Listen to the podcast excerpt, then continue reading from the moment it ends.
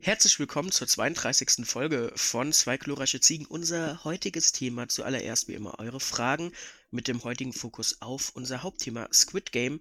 Wie schon erwähnt, das Hauptthema ist danach Squid Game, die Netflix-Serie, die einen riesen Hype ausgelöst hat. Und Farah und ich diskutieren da ein bisschen drum. Dann noch, was haben Farah und ich gesehen in den letzten zwei Wochen, weil letzte Woche kam ja Verlangen. Und dann natürlich ganz zum Schluss noch unsere Filmhausaufgabe Fui geil.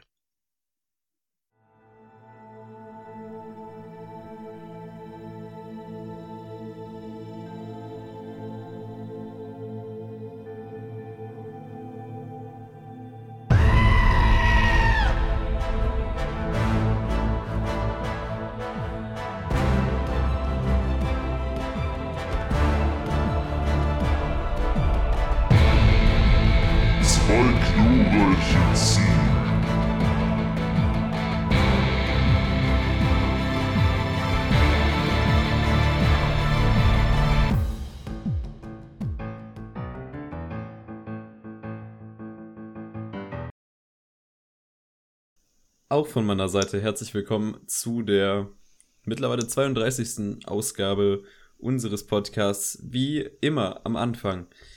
Ihr könnt uns für den Super Special Insider Stuff auf Instagram folgen. Da sind wir vertreten unter zwei glorreiche Ziegen, klein und zusammengeschrieben. Dann sind wir ebenfalls noch auf YouTube und auf Spotify. Da kann man den Podcast hören. Und falls ihr ultra krass unterwegs seid, dann folgt uns auf Letterboxd. Alle Links sind unten in der Videobeschreibung und ähm, wenn ihr auf Spotify seid, halt irgendwie da in der Beschreibung, wie auch immer. Mm. Es würde uns natürlich auch sehr freuen, wenn ihr hier auf YouTube äh, die Glocke drückt und abonniert und liked und kommentiert und Instagram Fragen stellt, dies, das, seid mit dabei, habt Spaß. Das wäre sehr cool. Vielen Dank. Und jetzt können wir auch direkt starten in unsere heutige Folge mit, wie immer, den Fragen. Nicht wahr, Jonas? Yeah. Ja. Fragen. Also heute wohl, äh, wir haben heute spezifisch nach Fragen zum Thema Squid Game und Serien gefragt. Yes. Ja. Dann starten wir direkt mal. Der Vincent fragt. Dieses ganze Schießen und Verrecken in Squid Game, das ist doch keine Gesellschaftskritik mehr, das ist einfach nur Gewaltfetischismus, oder? Also ich würde sagen, ähm, die, also die Gewalt in Squid Game ist, äh, ja, ist nicht unbedingt die Gesellschaftskritik auch an sich, sondern ist quasi das Stilmittel zur Kritik der Serie. Das bedeutet, äh, man könnte es natürlich auslassen, aber ich glaube, es, ma es ist, macht es ein bisschen kontroverser und ich meine, es hat ja anscheinend geholfen. Es ist ja sehr beliebt und ich denke auch die Gewalt, die sehr explizit gezeigt wird, hat da seinen Teil zugebracht. Also ich denke, es ist mehr ein, ein Stilmittel für die Kritik und nicht die Kritik an sich. Primär ja, jedenfalls. Ich, ich sehe das halt auch so, dass, also natürlich kann man das als äh, Gewaltfetischismus äh, definieren, aber dann halt nicht in dem Kontext äh, des Zuschauenden, also hoffe ich mal jedenfalls nicht, ähm, sondern dass halt innerhalb der Serie das Thema Gewaltfetischismus behandelt wird. Ja. Ähm, und dass diese Gewalt ja nicht willkürlich passiert. Genau. Sondern Und das. Zusätzlich dazu würde ich auch sagen, die Leute sterben ja jetzt nicht auf besondere, also nicht irgendwie so, Mann, da hat sich der Regisseur aber jetzt was krasses ausgedacht, wie die Person sterben, sondern die sterben ja wirklich relativ normal. Es ist halt einfach Ja, nur sehr also- explizit dargestellt. Ja, es ist ziemlich explizit dargestellt, aber mir würden jetzt viele Beispiele einfallen mit deutlich Gewalt. äh, Gewalt, also mehr, mehr ekelhafter Gewalt Ja. als äh, diese Serie. Genau. Trotzdem würde ich keinem Kind empfehlen, diese Serie Natürlich zu gucken. nicht. Also, Also ich, es ist halt Ich- explizit dargestellt alles. ich, ich habe von meinem Schwager halt erzählt bekommen, der ist Lehrer, der hat irgendwie erzählt, dass seine Unterstufen-Kids, also fünfte, sechste Klasse, dass sie das alles gucken. Oh. Also, ich weiß ja nicht. Ich weiß, das ist hm, Eltern. Appelliert an die Eltern. Lasst Also eure ich Kinder. Also es, es, es gibt ja schon einen Grund für Altersbeschränkungen, so ist nicht, ne? Ja gut, ich habe auch mit zwölf, was weiß ich, Stranger Things geguckt. Ja klar, aber ich würde mal sagen, ähm, Stranger Things ist aus anderen Gründen ab 16 als Squid Game. Ja, stimmt schon. Es ist auch Gewalt am Start. Aber ja. bei Squid Game ist nochmal anders. Das ist auch dann schwierig, ähm, gerade weil Vincent die Frage äh, aufgebracht hat, in welchem Kontext man die Gewalt dann genau. sieht. Und ich glaube, Kinder aus der Unterstufe verstehen auch nicht, also die sehen nur die Gewalt und die verstehen nicht den Kontext dahinter. Deswegen, also ich glaube, FSK 16 ist auch schon angebracht dadurch, um überhaupt ver zu verstehen, warum das gemacht wird. Warum diese Serie ja. existiert. Ja. Well. Bitte, Vincent, das war deine Frage. Sei befriedigt. Julia fragt, äh, Julia kennt ihr, war auch schon letzte Woche mal wieder dabei. Ähm, warum der Hype? Ja, Jonas, warum der Hype? du da zuerst oder soll ich? Also ich kann noch gerne anfangen. Also ich äh, würde mal behaupten, dass ähm, einerseits das Konzept dieser, dieser Spiele, dass das sehr Battle Royale-mäßig aufgebaut ist mhm. und das auch gerade heutzutage in der Zeit ultra den Anklang hat, wie man halt in der Spieleszene sieht. Ähm, und dass es halt etwas, äh, sag ich mal, unkonventioneller herkommt. Also es ist nicht diese klassische produzierte Serie, wie wir sie kennen, weil sie halt eben aus Korea kommt äh, und weil deren Art von Filmen und Serien halt äh, unterschiedlich ist zu dem, was wir jetzt vom amerikanischen ja. Stuff kennen. Also dass vielleicht da einfach der Reiz auch da ist, dass man sich denkt so, hm, das ist was äh, Neues, das ist was anderes, lass das auschecken und ähm, ich würde auch behaupten, dass die Serien sehr sehr griffigen Einstieg hat, also dass ähm, da ein breites ja. Spektrum Lust hat, weiterzuschauen nach der ersten Folge. Ja. Also ich würde auch sagen, ähm, also einerseits kommt, denke ich, einmal der Hype davon, es ist eine koreanische Serie und Korea, also Kunst, Popkultur aus Korea, ist momentan generell so im Hype. Ich meine, so K-Pop ist ja sehr populär ja. oder war ja, hatte ja vor allem vor ein paar Jahren einen Riesenhype gehabt. Ähm, jetzt immer noch. Korean oder immer noch koreanische Filme sind mittlerweile auch in der Filmwelt, werden die sehr gefeiert und äh, der koreanische Filmmarkt ist, äh, hat mittlerweile ein sehr, sehr hohes Ansehen, würde ich sagen. Spätestens seit Parasite äh, gucken immer mehr Leute, glaube ich, auch aktiv koreanische Filme. Ja, das ist so witzig, weil vorher, vor Parasite, bevor äh, der Regisseur den Oscar gewonnen hat, wusste, glaube ich, keine Sau hier im Westen, wer Bon Joon-ho ist ja. oder wer, wer das sein soll. Und jetzt steht bei Amazon, weil die haben ja die ganzen Filme von dem, unter jedem Film so drunter von Kultregisseur Bon Joon-ho. Nur weil er den Oscar da gewonnen hat. Ja, ja, schon witzig. Aber man merkt, dass auf jeden Fall diese Interesse, Interessensentwicklung Richtung Korea geht. Genau. Dann glaube ich, einer äh, ist halt wirklich dieses Battle Royale-Ding. Ich meine, das hat schon in vielerlei Hinsicht gezogen. Da kommt gleich auch noch eine Frage, wie ich es gesehen habe. Da können wir genauer drauf eingehen. Aber das sieht halt auf jeden Fall. Ähm, und ich würde schon sagen, man muss echt sagen, die Gewalt ist vermutlich kein kleiner Teil, die dazu beiträgt, dass es dann doch ja. vermutlich so populär ist, weil es ist halt einfach so, dass, dass viele Leute, glaube ich, cool oder faszinierend finden. Ich glaube leider, dadurch kommt die Message auch bei vielen gar nicht mehr so an, die, die, die diese Serie eigentlich im Prinzip rüberbringen will. Äh, ja, aber dadurch hat sie halt eben jetzt diesen massiven Hype. Also ich glaube, das sind so mehrere Dinge, die einfach dazu beitragen, dass das kommt. Ja. Ja, und weil, weil auch vieles in der Serie so abstrakt ist und so, ja. äh, so einen krassen Wiedererkennungswert hat. Genau. Es also, ist auch, auch super halt merchandisable genau. und auch ultra einfach zu merken. Also man, man sieht diese Personen in diesen rosa Anzügen mit der Maske und dem Symbol drauf und man weiß so, ah, Squid Game. Ja, genau. Das ist halt hoher Wiedererkennungswert auch vom Look. Also ja. auch diese Trainingsanzüge, die die da anhaben, die haben ja mhm. nur die, also die sind ja jetzt schon, würde ich sagen, relativ ikonisch. Also man verbindet jetzt mit so einem grünen Trainingsanzug mit dieser Nummer drauf schon die Serie damit. Ja. Ja, so ist das, wenn der Hype rollt. also Netflix hat sehr profitiert in der Serie. Es war ja. also erfolgreichste Serie. Ist die erfolgreichste jetzt seit vorgestern, glaube ich. Was halt auch erfolgreichste bei Netflix ist dann halt, die meisten Leute haben bei der ersten Folge auf Play gedrückt. Aber Ja, gut.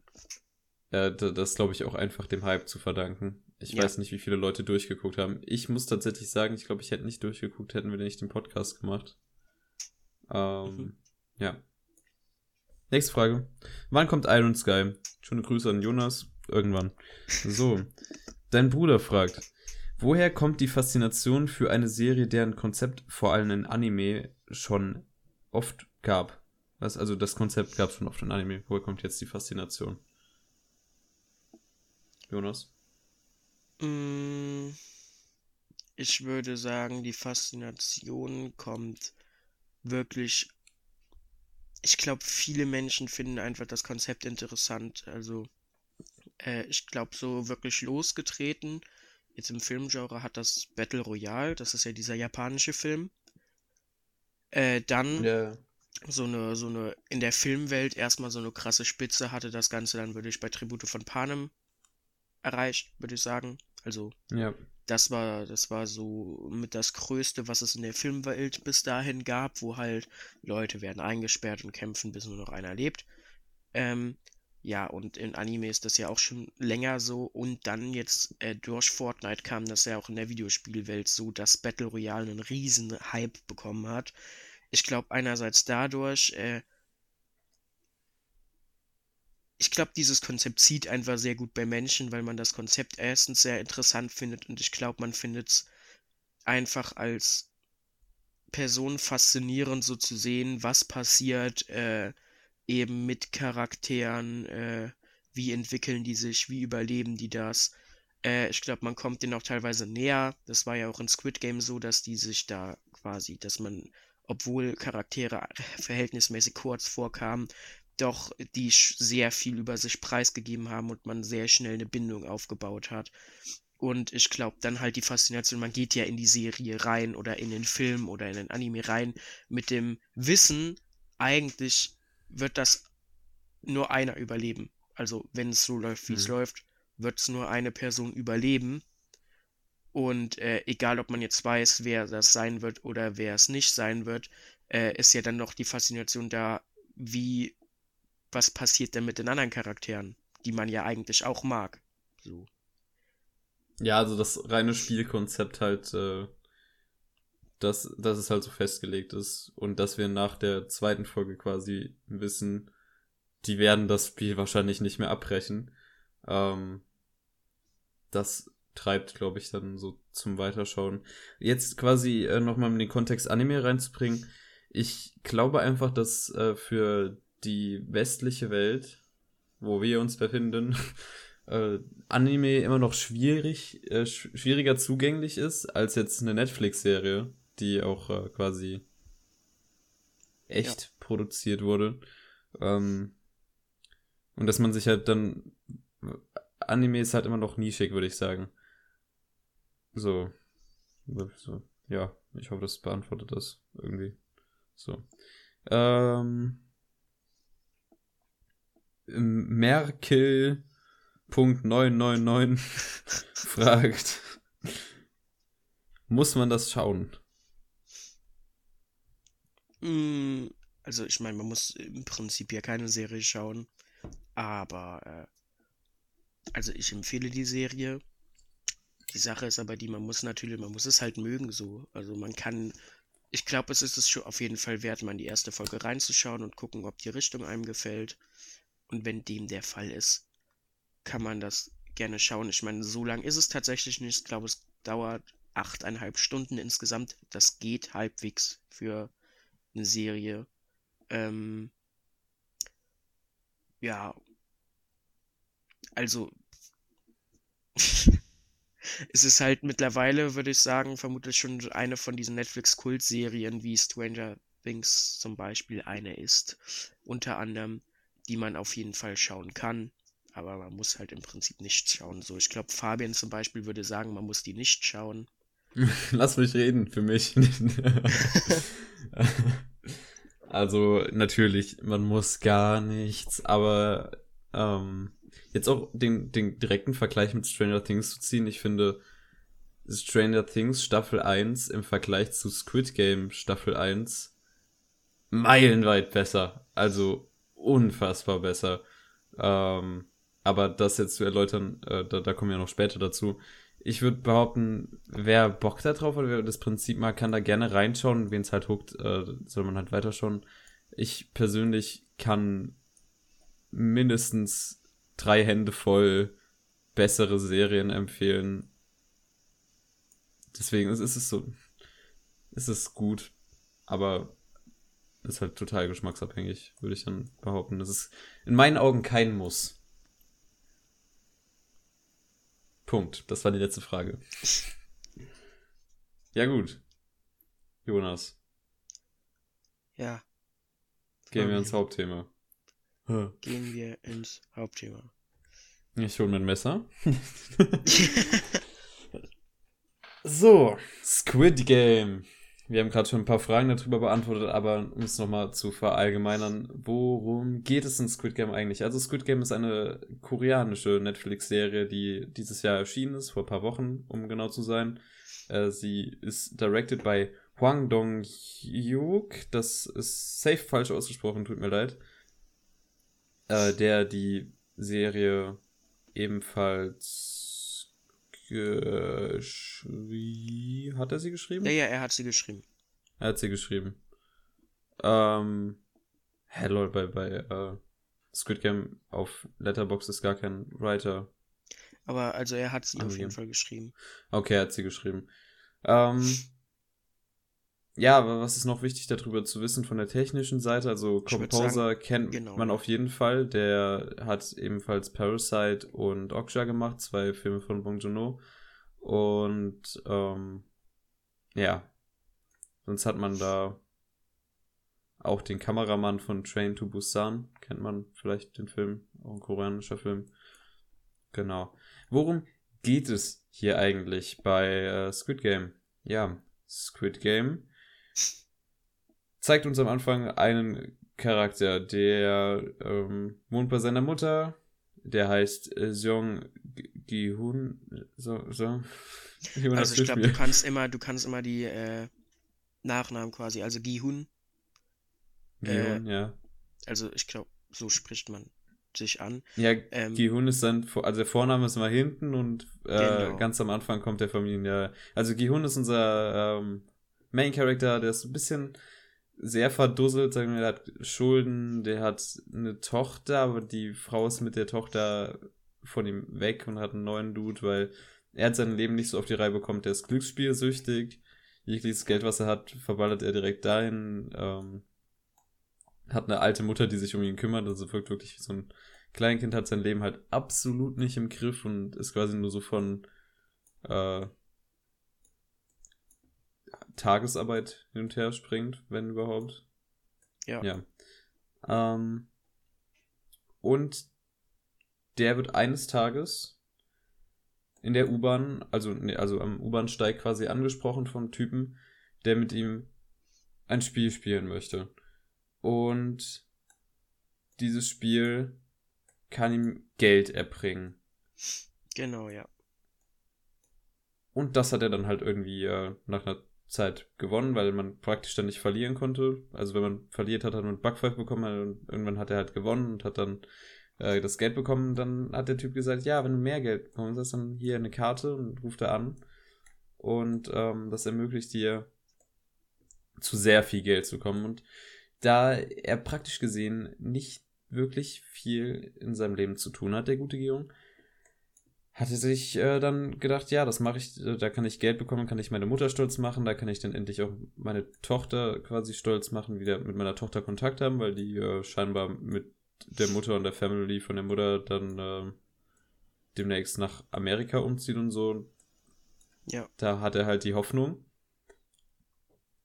Und dann kommt er zu diesem Squid Game, was halt, er hat gedacht, es wäre was Gewöhnliches. Er steigt in den Van ein, der ihn dann abholt, nachdem er da angerufen hat, und äh, wird erstmal ins Schlafen versetzt. Er wacht auf in einem Raum und äh, da finden sich dann, was weiß ich, f- 500 andere MitspielerInnen? 456 äh, Spieler sind es insgesamt. 456. Ach, stimmt, ja. Also er ist auch die 456 Genau. Er ist der letzte Spieler, Spieler. quasi. Ja, und die äh, registrieren sich quasi da an, müssen dann auch hier so einen Vertrag unterschreiben, dass sie ihr ähm, quasi das, wie, wie sagt man das mal, so ihren Körper quasi verkaufen, was? Also Ja. das Recht an ihren Körper abgeben, damit sie an diesem Spiel teilnehmen können, Ja. wo man satte 45,6 Billionen Won gewinnen kann, was ungefähr 32 Millionen Euro entspricht. Ich meine, ich hätte irgendwo äh, das gesehen, also es ist eine Menge Geld. Ja, ja. Ähm, und dann denken sich alle so, ja, natürlich, äh, cool, ja, Spiel, haben wir Bock drauf. Und dann kommt es zu diesem ersten Spiel, ähm, was man bei uns als, ähm, als was kennt man das? Ähm, äh, 1, 2, 3 Ochsenberg. Ja, oder früher, also früher war es, wer hat Angst vor dem schwarzen Mann? Das ist halt mittlerweile nicht mehr so Ja, das, aktuell von jedenfalls, wie man es eben sagt. Aber ja, also es ist halt eben dieses klassische Spiel, äh, jemand dreht sich mit dem Rücken zu denen und dann sagt er irgendwas und dann dreht er sich dreht er sich um und dann darfst und du jeder, niemand der sich bewegt, ist halt raus. Ja. Ähm, genau. Und ja, hier in Korea heißt es halt rotes Licht, grünes Licht Genau. oder so. Ja. Und dann spielen die das und dann merken die, die Leute, die sich bewegen und die quasi aus dem Game ausgeschieden sind, sind nicht nur eliminiert, sondern werden wirklich eliminiert. Die werden einfach totgeschossen. Und dann bricht da so ein bisschen die Panik aus und man rafft halt, bei diesem Spiel geht es dann halt wirklich ums Leben. Wenn man raus ist, stirbt man. Also es ist halt auch ab dem Zeitpunkt direkt, äh, also die Serie geht sehr hart direkt rein und zwar, äh, würde ich sagen, sterben schon gut 150 Menschen locker, indem eben eine Massenpanik ausbricht und viele losrennen und ähm, ja, während sie eben Mhm. losrennen, erschossen werden. Weil sie sich ja bewegt haben. Und Ja. äh, ja, dann haben halt alle den Ernst der Lage gerafft und äh, beginnen sich zu bewegen. Zusätzlicher Kniff dazu ist aber, jedes Spiel ist auf Zeit. Das bedeutet, jeder, der das Spiel auf, nach Ablauf der Zeit nicht äh, hinbekommen hat, der ist halt eben am Ende ja auch tot. Ist halt raus. Ja, und dann geht es halt in der Serie darum, äh, halt, es werden noch mehrere, es geht dann darum, das Geld zu gewinnen, weil äh, Spiele absolviert werden müssen. Genau. Dann halt noch das Verhältnis von äh, Gihun zu den anderen äh, MitspielerInnen. Also wir haben hier einmal einen Kindheitsfreund, äh, der ist Sang-Wo, der da auch aufgetaucht ist, obwohl eigentlich gedacht wurde, hm, äh, der hat doch so einen guten Schulabschluss und so, der hat sich halt ultra verschuldet mit, äh, mit Rich Money Stuff. Und dann haben wir noch äh, eine Dame, die am Anfang wirklich sehr, sehr still und zurückhaltend ist. Sie ist sehr, die Nummer 67, sag ich aber mal. Äh, dann haben wir noch die. Also wir haben ein paar Charaktere, wir haben halt eben dann noch Die Nummer zusätzlich- eins, Genau, die genau. Nummer 1. Ihren Namen, äh, das ist ein älterer Herr mit einem Tumor im Kopf. Äh, Und der nochmal Spaß haben möchte und deswegen Genau. damit spielt. Genau, da, da kommen wir am Ende noch mal ein Plot-Twist zu, aber da würde ich vielleicht später einfach noch mal drauf zurückkommen, wenn wir dann übers Ende auch noch reden. Ähm, die Nummer 101, Yoksu, ist ein Gangster, also er ist, Ja. ich würde sagen, das ist so Gangster Macho. der ja, Antagonist äh, und Macho. innerhalb also so der, der bei des, den des Spielern, Spiels. genau, ist er am ehesten Ja. der Antagonist. Ähm, genau, dann gibt's noch Mineo, äh, die müsste, glaube ich, das ist 212, das ist Ja. eine Frau, die sehr, sehr Einen zwischen Klatsche hat. allen Seiten vor allem schwankt. Also die mal bei diesen Antagonisten, bei dieser böseren Seite der Mitspieler rumhängt, bei den anderen und halt wirklich äh, psychisch auch instabil ist und instabil wirkt auf jeden Fall. Sie will halt einfach Äh, nur gewinnen.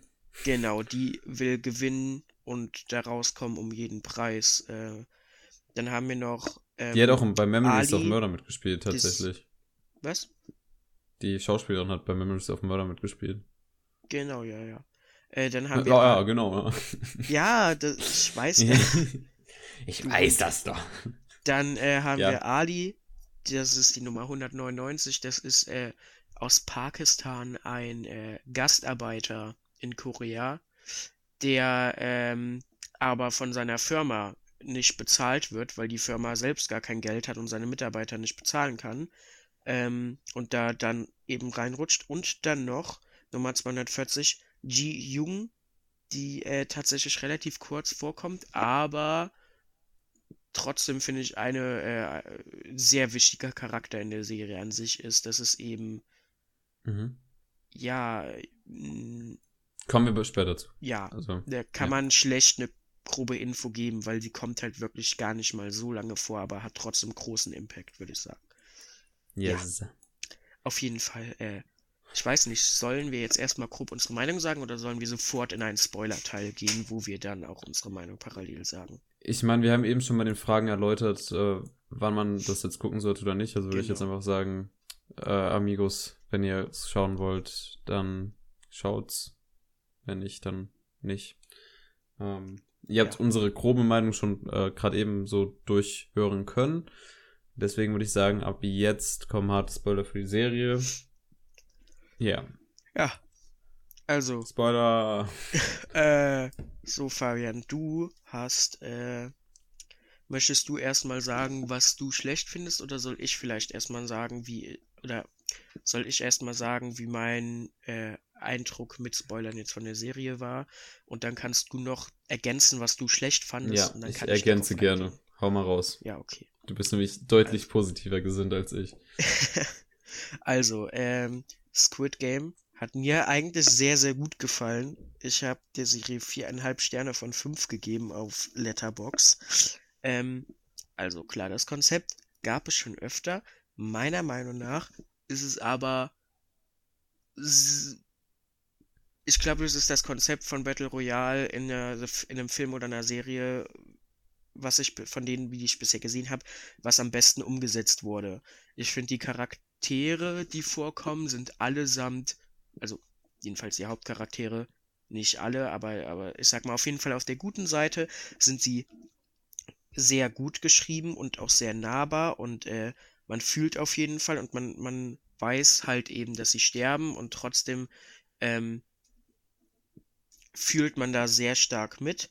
Ich würde sagen, der schwächste Charakter von den Hauptcharakteren, das ist äh, 101 Dioksu, dieser Gangster, der halt doch sehr, sehr oberflächlich nur daherkommt und äh, sehr wenig Tiefe hat, wobei man sagen muss, er ist halt wirklich ein Classical Macho und ich wüsste auch nicht, wie man viel Tiefe bei ihm reinbringen soll, weil von den Hauptcharakteren hat eben niemand wirklich viel mit ihm zu tun und der lässt nicht viel an sich ran. Man kriegt mal ganz kurz, wenn man ihn in der normalen Welt begleitet, das passiert ja in Folge 2, wo alle nochmal wieder in die normale Welt zurückgehen, ähm, da merkt man vielleicht so, ja, okay, er hat Probleme im Leben und so und er ist auch glücksspielsüchtig und so, aber wirklich Tiefe hat er nicht. Und äh, 212, also Minio, diese Frau, die äh, ja psychisch Probleme hat, da wird halt eben einmal gesagt, dass sie ein Kind hat und dass das Kind anscheinend so jung ist, dass es noch nicht mal einen Namen hat. Das wird bis in Folge 3, glaube ich, nochmal kurz angeschnitten, aber irgendwie danach so gar nicht mehr. Und äh, ich finde, man hätte viel aus dem Charakter machen können, aber sie wird dann halt doch mehr benutzt, um so ein Keil immer wieder zwischen die Gruppen zu, zu drängen und halt um so, um vielleicht Dioxu, also 101, äh, nochmal mehr Tiefe irgendwie zu geben, was halt echt nicht gut funktioniert hat. Äh, ich finde, am, mit am besten geschrieben als Charaktere sind Ali und äh, Yi Jung. Das sind die beiden, die äh, in Folge 6, beste Folge auch meiner Meinung nach, äh, sterben und äh, obwohl sie gar nicht mal so riesengroße Rollen haben, wie ich finde, einen guten Impact auf die komplette Story haben. Aber wie schon gesagt, die anderen Rollen sind auch echt dann doch sehr gut geschrieben. Ich finde, es ist durchweg gut geschauspielert bis auf die große Ausnahme, auf die ich aber am Schluss kommen würde. Aber von, von den ganzen koreanischen Rollen vor allem, die sind tatsächlich alle sehr gut besetzt, sehr gut geschauspielert. Also natürlich auch Ali ist halt pakistanisch, aber ist ja auch egal. Ist auf jeden Fall wirklich gut gespielt. Allesamt. Also es gibt keinen Charakter von denen jetzt, wo es sagen würde, der hapert's. Die meisten Fehler kommen halt durchs Schreiben, also durch, wie die Charaktere geschrieben sind. Ja, ähm, der Ansatz ist, wie ich finde, der bringt sehr viel Tiefe und geht das Ganze viel philosophischer an. Wir haben schon über die Gewalt geredet und dass viele Leute vermutlich die Serie nur wegen dieser Gewalt feiern und gar nicht diesen, diesen philosophischen Ansatz hinter der ganzen Sache verstehen und die Kritik, die es eigentlich ausdrücken möchte, die ja eigentlich eine sehr, sehr wichtige ist. Vor allem, glaube ich, für Korea, weil ich denke, Korea hat ein das wurde ja auch gegen Ende nochmal sehr thematisiert von der Serie. Korea hatten, also vor allem Südkorea, Nordkorea weiß man es ja nicht so, äh, hat ein sehr großes, also höchstwahrscheinlich auch, aber man weiß es halt nicht. Auf jeden Fall äh, haben die ein sehr großes Problem mit Armut bei sich im Land, weil viele Leute glücksspielsüchtig sind, viele Leute sind arbeitslos, die haben eine relativ hohe Arbeitslosenrate äh, dort. Und äh, ja, das ist halt eben, das, das Ganze porträtiert eben auch erstmal diese Gesellschaftsschicht, wie vielseitig die natürlich ist. Also es sind natürlich Menschen, die können auf jeden Fall was dafür, dass sie dort landen. Es sind Menschen, die können nichts dafür. Es sind Menschen, die äh, versuchen da rauszukommen, aber sie schaffen es halt nicht, weil sie durch Politik, Wirtschaftssystem und so weiter einfach in einen Kreisel reinkommen, aus denen man nicht wirklich entrinnen kann oder irgendwann in einem Trott ist, wo man es gar nicht mehr versucht. Ähm, und natürlich, wie Reiche mit dieser Situation umgehen. Und ich glaube, das lässt sich halt gar nicht mal nur auf Südkorea beziehen. Das sieht man auch in Deutschland. Also Deutschland hat auch nicht gerade einen geringen Teil an Obdachlosen und armen Menschen. Und wir haben auch gutes Problem mit Arbeitslosigkeit in manchen Teilen, vor allem würde ich sagen in Ostdeutschland, wo viele Leute auch einfach auf der Strecke gelassen werden und sich reiche Menschen eben an der ganzen Sache bereichern. Und ähm, ja, am Ende regiert halt Geld die Welt und man sieht eben in der Serie, egal wie gut ein Mensch ist, ähm, er geht über Leichen Einmal um natürlich selbst zu überleben, einmal natürlich um ans Geld zu kommen. Also, ich würde sagen, in Folge 6 ist das wirklich am allerbesten zu sehen. In Folge 6 ist dieses Spiel mit den Murmeln, wo eben, äh, wo man sich am Anfang mit einem Partner zusammentut und dann äh, muss man den Partner quasi umbringen. Und die beiden besten Beispiele da sind ähm, Gihun also unser Hauptcharakter, der eben mit dem alten Mann Il Nam zusammenspielt und irgendwann anfängt, äh, ihn quasi anzulügen, um selbst sein Leben zu retten. Und dann gibt es ein Ehepaar, wo der Mann eben überlebt von beiden, ähm, der sich auch im Nachhinein umbringt, aber wo man sieht, in dem Moment ist Geld und Überleben so viel wichtiger, als äh, irgendwen zu schützen oder also Egoismus übersteigt das Ganze eben. Ich finde auf jeden Fall, das geht deutlich tiefer als nur die rohe Gewalt. Und ich finde es auch gut umgesetzt. Ja. Ähm, cool. Der halbe Stern, ja. Der halbe Sternabzug. Jetzt kommt, ja. Äh, Jetzt kommt deine harsche Kritik. Die VIPs sind die größte Scheiße. Also wirklich, die VIPs haben es echt kaputt gemacht haben ja schon gesagt, dass Folge okay. 6 die beste Folge ist. Und in Folge 7, die auch die VIPs heißt, kommen die VIPs vor und ab da geht's auch bergab. Also das sind, ich verstehe ja irgendwo, also ich verstehe den Ansatz hinter den Charakteren und was die darstellen sollen, aber sie sind halt so komisch und schrecklich reingeschrieben in die Serie. Sie sind unfassbar scheiße geschauspielert und auch scheiße geschrieben. Die haben mega dumme Dialoge äh, der Kontext, in dem sie eben da sind, der wird komisch in die Geschichte eingebunden. Man versteht gar nicht genau, wer ist das jetzt überhaupt? Warum sind die jetzt genau da? Was machen die hier? Was ist deren Recht, dass die jetzt ausgerechnet da sind? Warum verhalten die sich wie pubertierende 13-Jährige und setzen irgendwie eine Million auf jemanden, nur weil der die Zahl 69 auf der Jacke stehen hat? Ähm, so, das hat's irgendwie dann doch sehr kaputt gemacht. Und dadurch, das Ende nimmt dadurch eben doch sehr viel an Fahrt weg, weil sie doch eine sehr prominente Rolle dann in der Serie beginnen einzunehmen. Und das flacht eben dann doch relativ stark ab. Ja, ich glaube, sonst würde ich nur noch einmal den Soundtrack äh, sehr hervorheben. Ich mochte den Soundtrack auf jeden Fall sehr gerne von Ja. Squid Game, der ist sehr gut komponiert. Ja. Also, Squid Game. Gut, jetzt äh, deine ganzen Punkte irgendwie durchzuarbeiten. Du kannst ja auch Ähm, einfach sagen von dir aus, was du nicht so gut fandest. Also ich stimme dir auf jeden Fall zu. Ich sehe da die, äh, die Gesellschaftskritik als sehr, sehr wichtigen Punkt in der Serie, der auch äh, relativ gut rübergebracht wird. Äh, dass wir eben sehen, dass Menschen gerade, also ich es gerade stark, als am Anfang diese Entwicklung war, ähm, sie gehen in der zweiten Folge alle wieder zurück in ihr altes Leben und bemerken dann, dass es besser ist, dieses absolut äh, suizidale Spiel zu spielen, als ähm, weiter in dem Leben zu leben. Äh, da sieht man halt, was gerade auch in dieser Gesellschaft in Korea Geld ausmacht und wie äh, Geld Menschen verändert und wie abhängig Menschen wirklich da von Geld sind. Nicht nur da, sondern allgemein in der westlichen Welt, diese Sparte zwischen arm und reich. Mm. Ja. Ja, okay.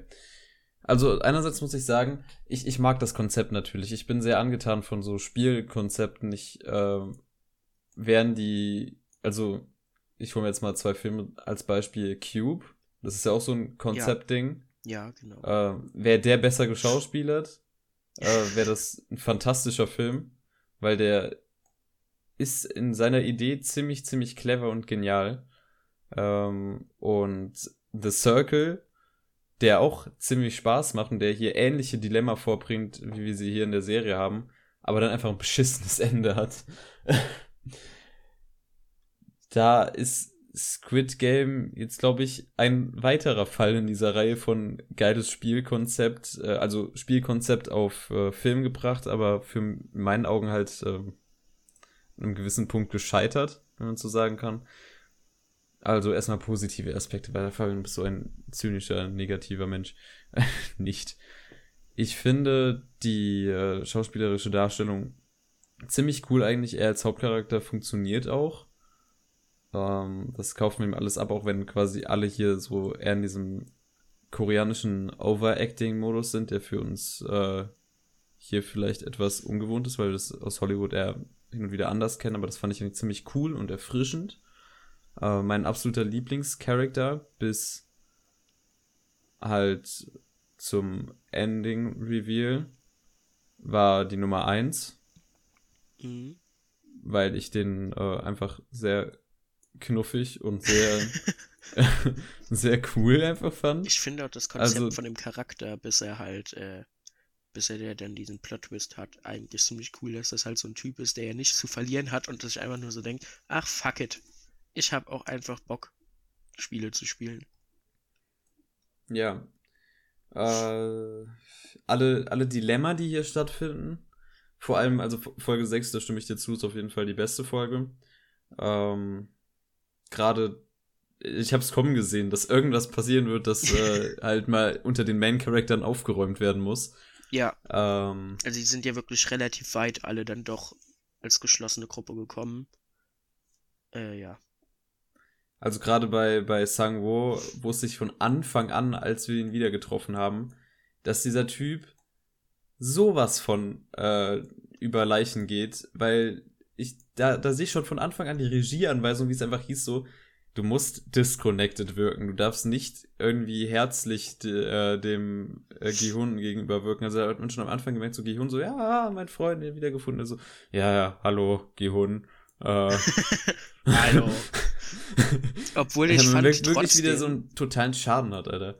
ich fand trotzdem, dass es aber nicht so komplett weird halt umgesetzt wurde.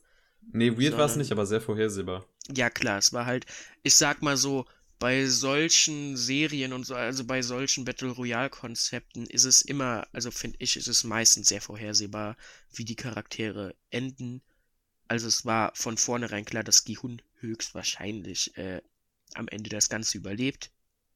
Ähm, und es war sehr wahrscheinlich, dass Sangwo so über Leichen geht und trotzdem höchstwahrscheinlich deswegen auch sehr weit kommt. Also das Ganze ist halt doch relativ vorhersehbar gewesen, aber die Charaktere an sich waren trotzdem cool umgesetzt, so für, für das Prinzip, was sie halt hatten. Gut, ähm. Ja, dann, dann hatte ich halt das Problem, das hatte neun Folgen und es war anstrengend. Also ich habe es als anstrengend empfunden, neun Folgen zu gucken.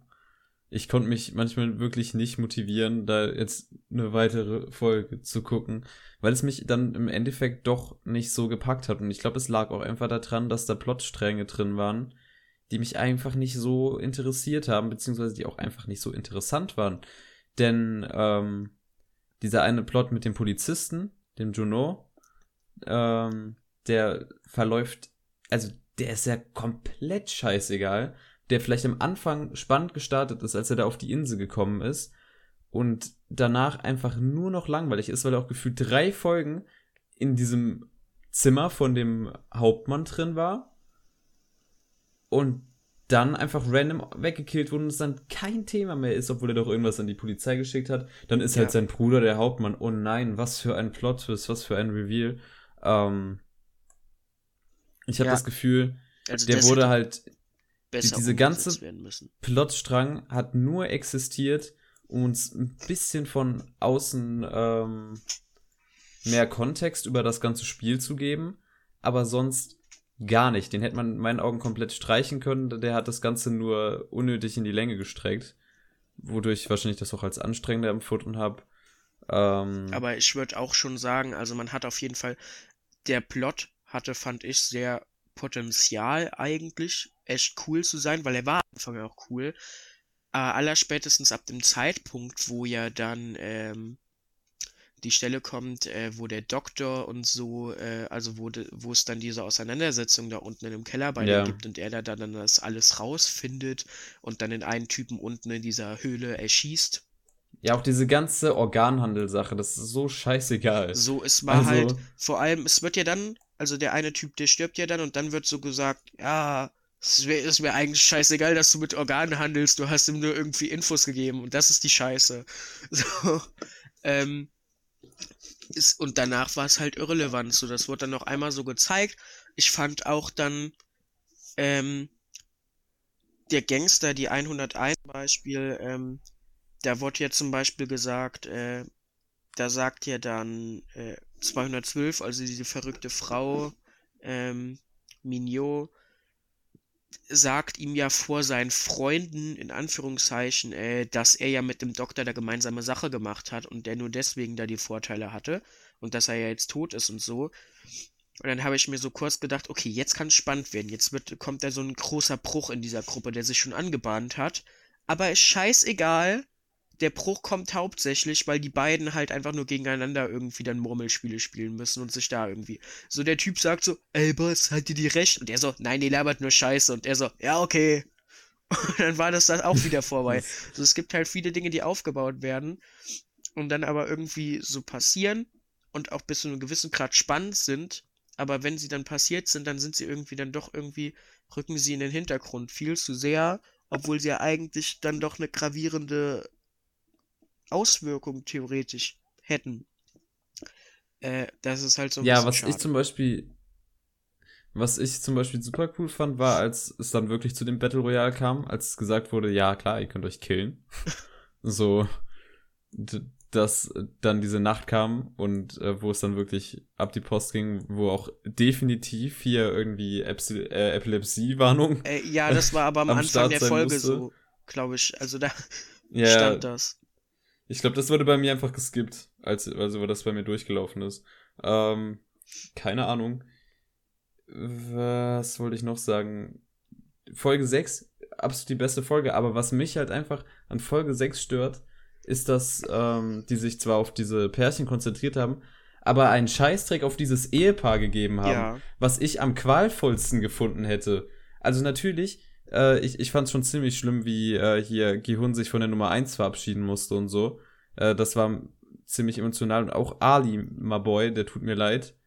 Aber die, diese, dieses, also die kennen sich ja eigentlich nur alle paar Tage. Ähm, ich meine, das hat auch irgendein Charakter gesagt in, äh, in der Folge danach, als man dann quasi den Ehemann dann gesehen hat. Also wir kennen uns eigentlich gar nicht so lange, aber imagine, äh, dass du deinen Ehepartner oder deine Ehepartnerin umbringen musst. Ja. Ähm, ja, und da hätte ich gerne mal die Perspektive gesehen. Das hat die sechste Folge komplett ausgelassen. Es Am Ende sehen wir halt nur, dass der Dude allein ist und sich dann erhängt. genau, es Das hätte halt, noch so einen emotionalen Impact Es wurde reingegeben. halt ganz am Anfang so einmal kurz angeteased, weil beide ja so gezeigt werden und so gesagt wird, ja, Ja. wir sind aber ein Ehepaar so. Und dann äh, habe ich mir so gedacht, okay, das wird spannend und dann kam halt der Fokus nicht so da drauf. Man muss sagen, trotzdem hat die Folge es echt geschafft, äh, emotional sehr gut reinzuballern. Äh, aber ich glaube, das hätte halt nochmal ordentlich, äh, eine ordentliche Härte dazu gegeben und nochmal einen mit einem noch mulmigeren Gefühl rausgebracht, als man vielleicht ohnehin schon damit aus der Folge rausgegangen ist. Also das, was ich an Folge 6 am äh, emotionalsten fand, war halt wirklich das äh, zwischen, äh, also das habe ich ja schon gesagt, zwischen äh, Gehirn und Nummer 1. Genau. Und das war halt auch, glaube ich, gefühlt der einzige Punkt, der mich halt dann so ein bisschen emotional werden lassen hat in der ganzen Serie. Wurde komplett kaputt gemacht durch den Plot-Twist am Ende. Ähm, ja, cringe. Ich fand, Äh, der, der obwohl- Plot-Twist am Ende. Ich, möcht, ich möchte erläutern. ja, Also, ich möchte kurz erläutern, warum ich die letzte Folge wirklich als schlechteste Folge dieser ganzen Serie ansehe. Also, wie viel die dann nochmal kaputt gemacht hat. Ich habe schon äh, spekuliert, so, ja, gebe ich die sieben, gebe ich die vielleicht sogar die acht, so, hm, ja, ich fand schon die Charakterentwicklung mit der Nummer eins ziemlich cool und so. Ey, die letzte Folge hat es, nachdem das Squid Game zu Ende war, ruiniert. Also, da ist, also, ist das furchtbar. aber Ich muss das ist nur, erläutern. ist nur dieser eine Plot mit der Nummer 1 dann, hat dir das nur kaputt gemacht oder fandest Nee. du generell alles an Nee, der Folge dann nee. scheiße? Ich fand ziemlich viel einfach scheiße. Also, einerseits, er hat rote Haare, das fand ich gut, aber Go for it, boy! dass er sich ein Jahr nach später, ein Jahr danach, nicht mal gedacht, also keinen Gedanken daran verschwendet hat, irgendwie die Leute, die unter diesem Spiel gelitten, er hat ja offensichtlich diesen Hass und diese traumatische Erfahrung mit diesem Spiel, was ihn halt Ja, also belastet hat und deswegen hat er dann ein Jahr lang nichts gemacht. Das schon. Genau. Aber statt dann irgendwie ähm, mit diesem Geld, was er ja offensichtlich besitzt, äh, dagegen zu arbeiten, sitzt er ein Jahr nur rum. Und das Ganze wird argumentiert mit, ja, weißt du, ähm, die ganz Armen und die ganz Reichen, sie haben es eigentlich ziemlich gleich. und das dann quasi Nummer eins lebt und da komplett dahinter steckt. Well, es wurde angeteased, es gibt, äh, ich habe YouTube ein paar Sachen gesehen, wo dann gezeigt wurde, ja, da hatte er keine Handschellen an und so. Ähm, Ja. An sich aber total der Plothole, äh, Plothole, also einerseits werden die bei diesem Spiel Tauziehen fast runtergefallen. So, wie hätte man den Dude dann retten sollen? Was war der Plan? Dann das ganze Konzept des Spiels, musst du mal überlegen, dass es eigentlich heißt, es soll fair sein, es ging immer um die Fairness. Alles scheißegal. Organhandel, scheißegal. Menschenrechte, scheißegal. Hauptsache es ist fair. Und dann spielt halt einfach der Gründer mit, der halt definitiv wahrscheinlich nicht daran stirbt. Fairness? Where Fairness? Ähm, Und dann auch die Charakterentwicklung, dass, dass halt Genhun sich auch nicht gedacht hat, so, ja, jetzt kann ich irgendwie was mit meiner Tochter machen. Aber nee, das gerade nur der Tod von dem Dude da und alles, was da oben in diesem Hochhaus abgelaufen ist, hat ihn jetzt dazu gebracht, dann aktiv zu werden. Jetzt hat er die Veränderung durchgemacht. Das war der Hit, den er gebraucht hat. Ich verstehe nicht, so, was hat denn jetzt daran deine Traumatisierung gelöst? Dass du mit dem Dude jetzt nochmal geredet hast und gemerkt hast, oh, es ist alles viel dümmer, als es überhaupt ist. Also ich fand, ähm, also ich kann irgendwo einerseits, äh, also ich würde eher sagen, der Grund, warum er das Geld nicht angerührt hat, ist halt, dass er erstens schwer traumatisiert ist. Das wird ja auch halbwegs gut dargestellt auf jeden Fall. Also er ist ja wirklich, er war ja vorher am Anfang sehr, sehr froh und sehr offen und ist jetzt sehr zurückgezogen, würde ich mal sagen. Also es wird ja nicht sehr lange äh, wirklich einen Fokus drauf gelegt, aber das, was man sieht, er ist sehr zurückgezogen, er ist sehr, sehr still. Ähm, und meine, also so wie ich das gesehen habe, hat er das Geld nicht angefasst, weil er, glaube ich, nicht darüber hinwegkommt, dass ja 455 Menschen gestorben sind und jeder von denen dafür gesorgt hat, dass er jetzt diesen Betrag hat, quasi. Also, dass diese Leute sterben mussten, damit er jetzt das Geld hat und dass er es deswegen nicht anrührt. Ich fand den. Und was hat das dann oben verändert? Was hat das dann verändert, als er mit dem Dude Genau, ja, hat? warte, warte, warte. Also, ähm, ich finde den Zeitraum von einem Jahr dann doch aber ein bisschen unnötig lange. Weil, ja. also ich meine, er hat ja, was ich ein bisschen dann komisch fand, er hat ja eigentlich 67 versprochen, dass er den kleinen Bruder da rausholt und sich um die Familie kümmert. Das hat er ja gar nicht gemacht in dem Zeitraum. Kann man auch wieder vielleicht mit dem Traumata begründen, aber ich meine, er hat's halt versprochen. Ja, also so, ja gut. ja. Und ich finde äh, irgendwie das Gespräch mit dem, mit dem alten Mann, das war halt, das hat halt irgendwie gar nichts gebracht. Der Punkt, wo, wo ich es vielleicht sehe, ist, die gucken ja dann da raus aus dem Fenster und da liegt ja dieser Obdachlose, der am Erfrieren ist und so und dann kommt irgendwie eine Minute vor zwölf da, die haben ja vorher so einen Typen gesehen, der sich vor den gebeugt hat und dann weitergegangen ist und dann zehn Minuten später kommt er mit der Polizei aber wieder und Heureka, so dass er dann vielleicht irgendwie so leichten Glauben ans Gute im Menschen wiedergefunden hat.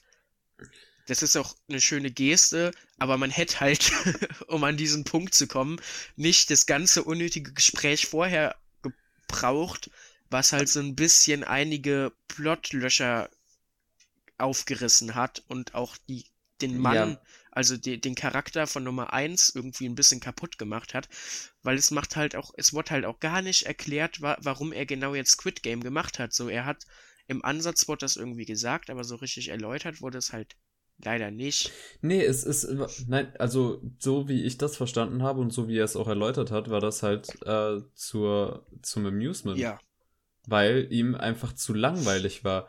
Und imagine den Charakter, den wir so ins Herz geschlossen haben, dass der halt einfach da fett gesagt hat, so, ja, mir war literally so langweilig, dass ich dieses Spiel gemacht habe, um halt mich und mein, meine VIP-Liga da zu unterhalten. Äh, zu den VIPs komme ich auch gleich nochmal. Ähm, und dass er halt gesagt hat, ja, irgendwann wurde mir dann auch das Zuschauen so langweilig, dass ich lieber mitspielen wollte. Ja. So, der Typ ist einfach nur gelangweilt von dem Shit. Als statt, dass er einfach sein ganzes Geld nutzt und versucht, irgendwas in dem Land zu verändern, macht er lieber ein Spiel, das ihn irgendwie in der Art unterhält.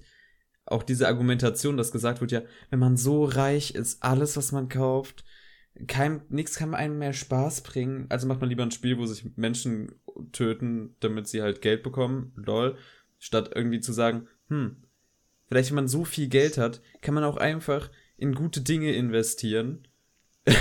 Und dann einfach aus der emotionalen äh, Antwort, die man dann von den Menschen, die davon profitieren, dass man investiert hat, dass man sich quasi da sein, seine Lebensfreude rauszieht. Nee, lieber, dass man sich irgendwelche Menschen abschlachten lässt. So, dieser Charakter wurde so versaut, die Nummer eins. Es ist dieser Twist, diese Serie hat in keinem Punkt von diesem Twist profitiert. Man hätte ihn einfach weglassen können, es wäre besser gewesen. Ah. Okay, und dann noch zu dem Punkt von diesem Obdachlosen, der da draußen ist. Das ist fucking lazy writing, weil sie mussten irgendwie einen Punkt finden, wo sie sagen können, ja, okay, nach dem Gespräch äh, muss ja irgendwas mit dem Hauptcharakter sich verändert haben, damit wir dann ähm, da zu den nächsten Station kommen, also dass er nicht mal so traumatisiert ist. Wie machen wir das? Wie machen wir das? Ah, okay, wir machen das draußen. Die, okay, die machen eine Wette. Okay, die machen eine Wette. Der, der alte Mann sagt, ähm, weil er das Bild von der Menschheit hat, äh, dass, dass ihm nicht geholfen wird da draußen und ähm, unser, unser Main Character, der der sagt natürlich, der Gion sagt, dass äh, das nicht so ist. Also das ist die Wette, okay. Da sehen wir dann die Position. Und dann, lazy as fuck, in dem Moment, wo dem geholfen wird unten, lassen sie den Typen sterben, damit sie nicht mehr im Dialog irgendwie lösen müssen, wie denn jetzt die Nummer eins darauf reagieren würde, wenn da unten wirklich ein Zeichen der Menschlichkeit stattfindet. Sie lassen ihn einfach sterben. Was so es wäre so interessant gewesen, die Reaktion von dem zu sehen. Vielleicht dann noch, also dann wirklich mal einen interessanten Dialog zu haben, statt die ganze Zeit nur irgendwelche Scheiße von dem zu hören, wie er redet, dass er so reich ist und dass ihm langweilig war, sondern dass dann wirklich mal zwischen äh, Gehun und äh, Ilnam, also das zwischen den beiden, wirklich kommt, also gerade als Reaktion aus dem, was da unten passiert ist, eine, eine ja, ein spannendes Gespräch, irgendwas, was interessantes, was dem ganzen scheiß Plot-Twist Mehrwert geben würde. Aber nein. Ja. Okay, Rant über die letzte Folge geht weiter. ähm, ich finde. Oder wolltest du noch also was dazu ich sagen? Ich finde im Prinzip die Sache mit dem Obdachlosen prinzipiell gar nicht mehr so schlecht. Aber du hast halt recht im Kontext de, de, des Endes das so aufzulösen, ist halt irgendwie missglückt. Ich meine, hätte man es anders umgesetzt, hätte es halt besser gefunden. Ja. Ja. Und dann hat, also dann hat äh, halt die Veränderung, okay, das akzeptieren wir jetzt mal alles. Okay, und dann stößt er halt darauf und merkt so, hm, okay, Squid Game geht weiter. Weil offensichtlich, nur weil der Dude jetzt tot ist, wollen ja immer noch die reichen Leute von diesem Game amused werden. Also sieht er, dass das Game weitergeht und so ist dann kurz davor, in den Flieger zu steigen, um endlich mal seiner Tochter irgendwie zu zeigen, dass er sein Leben im Griff hat. Und statt einfach mal zu seiner Tochter zu gehen und der das zu zeigen und danach irgendwie äh, anscheinend hat er jetzt den ultra krassen Tra Squid Game zu zerstören und so. Ja. Dude, kümmere dich doch erstmal um deine Tochter und du hast danach alle Zeit der Welt immer noch diesen scheiß Laden zu zerstören. Aber nein, er dreht sich im letzten Moment episch um und geht einfach weg, als wäre ihm seine Tochter auf einmal scheißegal. So. Was war das für ein Ende? Ah. Wack. Was ist deine Meinung dazu? Hat er sich umgedreht? Ja, er hat sich umgedreht und ist zurückgegangen. Weil die Entscheidung getroffen hat, dass er jetzt doch lieber Squid Game also, zerstören möchte. Äh, die Stelle, wo er sich ja dann am Ende umdreht. Äh, also, du meinst ja, dass er quasi auf seine Tochter scheißt. Ich würde aber sagen, eher, also es ist ja ein Jahr nach Squid Game. Also ziemlich genau ein Jahr. Ähm, und dass er quasi das Wohl dieser Menschen, die da ja jetzt wieder höchstwahrscheinlich momentan um ihr Leben kämpfen, weil die rekrutieren ja und kurz danach ist es hier schon passiert, dass er da gelandet ist, ähm, dass das größer ist als seine Tochter und dass er quasi sein eigenes Wohl, weil höchstwahrscheinlich hätte er ja auch mehr Bock, Zeit mit seiner Tochter zu verbringen, als sich da jetzt mit der Scheiße irgendwie abzu, abzuackern. Aber er stellt quasi das Wohl der anderen über, da, über sein eigenes Wohl und sein Familienwohl, obwohl er ja jetzt quasi einer von den Reichen ist und das nicht nötig hätte. Ja, so würde ich das sagen. Mensch. Ja. Yeah. Ja, nee, keine Ahnung. an, als hätte ich zwei Tage für den Satz gebracht. Wow, das ich, war lol. Oh, das war lol. Low. Es ist elf, ja. Es ist, äh, Ich meine 17 Uhr. Ich, ja, meine ich auch. Ähm, ja, ja, ich kann das ja irgendwie nachvollziehen, aber äh, auf mich hat es einfach sehr random gewirkt und ich war sowieso schon abgefuckt von der Folge. Äh, also war mein Mindset komplett darauf eingestellt, äh, dieses Ende jetzt äh, schwierig zu finden.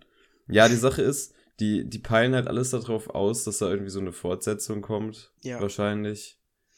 ähm, ja, Ja, keine ich denke Ahnung. mal, die Fortsetzung wird halt relativ offensichtlich sich darum drehen, dass er sich da quasi einschleust und dann so ein bisschen das macht, was der Polizist oder der Bruder da verkackt hat. Ja, nee, Irgendwie Game. Also ich wollte noch irgendwas, ich wollte noch die VIPs ansprechen. Weil so prinzipiell Gott. verstehe ich ja, dass die VIPs äh, so uns, also die Zuschauerschaft repräsentieren sollen, den Voyeurismus, also wie wir es genießen, Leuten halt bei so einer Scheiße zuzugucken. So, das ist ja auch quasi der Spiegel, der die Serie einem vorhält. Ja, Aber diese Charaktere sind so weird und dumm geschrieben. also ja, wie, also wirklich. Ich finde halt echt eigentlich die, ähm, quasi die, die Intention hinter den VIPs verstehe ich. Und ist ja eigentlich schon eine coole Idee. Es ist halt so komisch umgesetzt und die sind halt, also zusätzlich dazu, dass sie halt echt nicht gut geschrieben sind, sind sie auch allesamt echt nicht gut geschauspielert. Also hat er wirklich gar Ja. keiner wirklich überzeugt. Die haben einfach alle nur unnatürlich, unangenehm gewirkt und die Dialoge, die die hatten, waren halt auch unfassbar schlimm. Ja, also einerseits, äh, das so, man, man sollte sich ja irgendwie, es sollte ja quasi uns repräsentieren, aber ich habe mich halt absolut nicht da drin gesehen, weil die halt so ultra weird und dumm waren und die ganze Zeit der 69-Stuff und so. I mean, Ja, warum? Und Äh. was mich, was mich auch ab, abgefuckt hat, ist halt, muss man überlegen, die einzige offensichtlich homosexuelle Person in der Serie ist dann halt so ein Spacko. Und das war halt auch dann am Ende so ein bisschen mehr auch wieder nur, wir müssen halt den da jetzt irgendwie rausbekommen, dass der da Ja. mit irgendwem reden kann. Mhm. Also ähm, mir fällt es halt stellenweise auf, dass das Drehbuch für die Serie, das gibt's ja seit zehn Jahren, scheinbar. Ja, Das hat der Dude ja alleine geschrieben und ähm, versucht seit zehn Jahren das irgendwie umzusetzen. Und man fühlt irgendwie, dass das von einem einzelnen Dude gemacht wurde, weil da ist, da ist schon sehr viel cleverer Stuff drin, aber manchmal Ja. habe ich das Gefühl, dass der Typ einfach sich ein bisschen für zu clever gehalten hat an manchen Stellen. Mm, oder es passiert halt auch einfach, wenn dir kein anderer so mal drüber liest, dann fallen dir manche Sachen, glaube ich, auch einfach nicht Ja. auf. Und wenn du dann halt in der Produktion bist, dann kannst du schlecht nochmal alles über den Haufen werfen. Ich finde einfach krass, wie ich zahlreiche Meinungen höre und die Leute davon erzählt haben, so, ja, das habe ich so durchgebinged, äh, ich konnte nach einer Folge, musste ich direkt die nächste gucken, äh, total spannend und so, Mysterium, weiter Sachen rausfinden.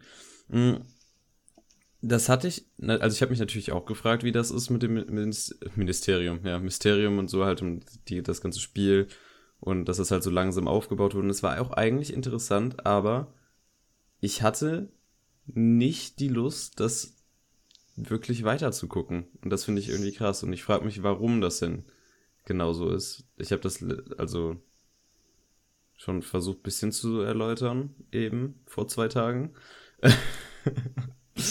aber ja, es ist weird.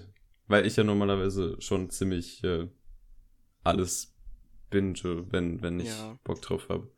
Also hast du ein, hast du ein gesamtes Endfazit zu. Ein gesamtes Game. Endfazit.